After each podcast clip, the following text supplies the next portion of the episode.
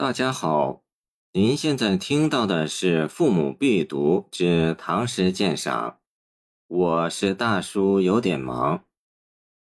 冯雪宿芙蓉山主人刘长卿：日暮苍山远，天寒白屋贫。柴门闻犬吠，风雪夜归人。这首诗写一次旅途投宿的深刻感受。一户深山老林中的人家，会带给漂泊在外的人一个家的感觉，一个多么亲切温馨的感觉。投宿者情不自禁地加入了芙蓉山中的这一片生活，一点儿也不陌生。他呼吸着茅屋中烟味很浓的空气，感受着山人的心情，尤其是深夜。亲人从风雪中归来，家人心中石头落地的愉快心情。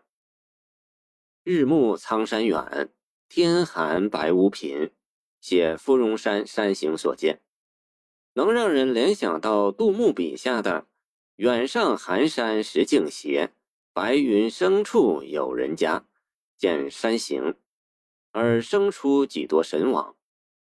苍山白屋是主要意象。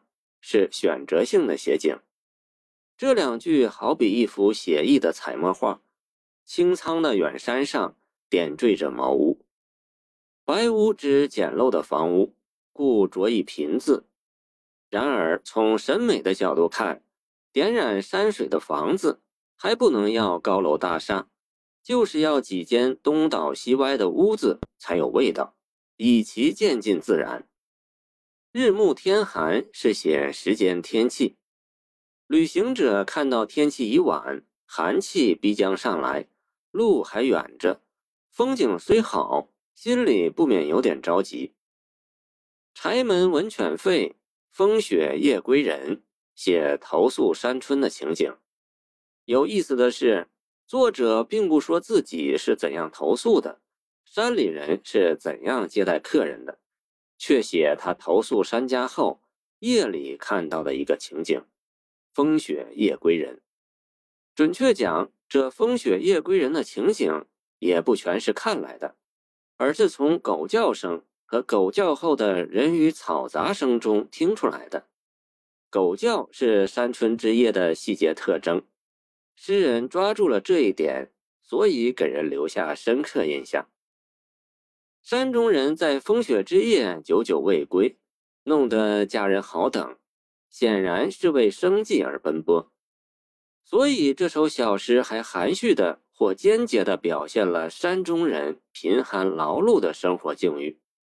而那个夜归人进屋之后，拍拍满身的雪花，形容可能沧桑，然而他的心里一定是热乎乎的吧？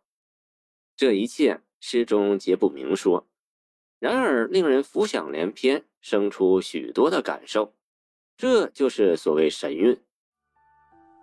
谢谢您的收听，欢迎您继续收听我们的后续节目。如果你喜欢我的作品，请关注我吧。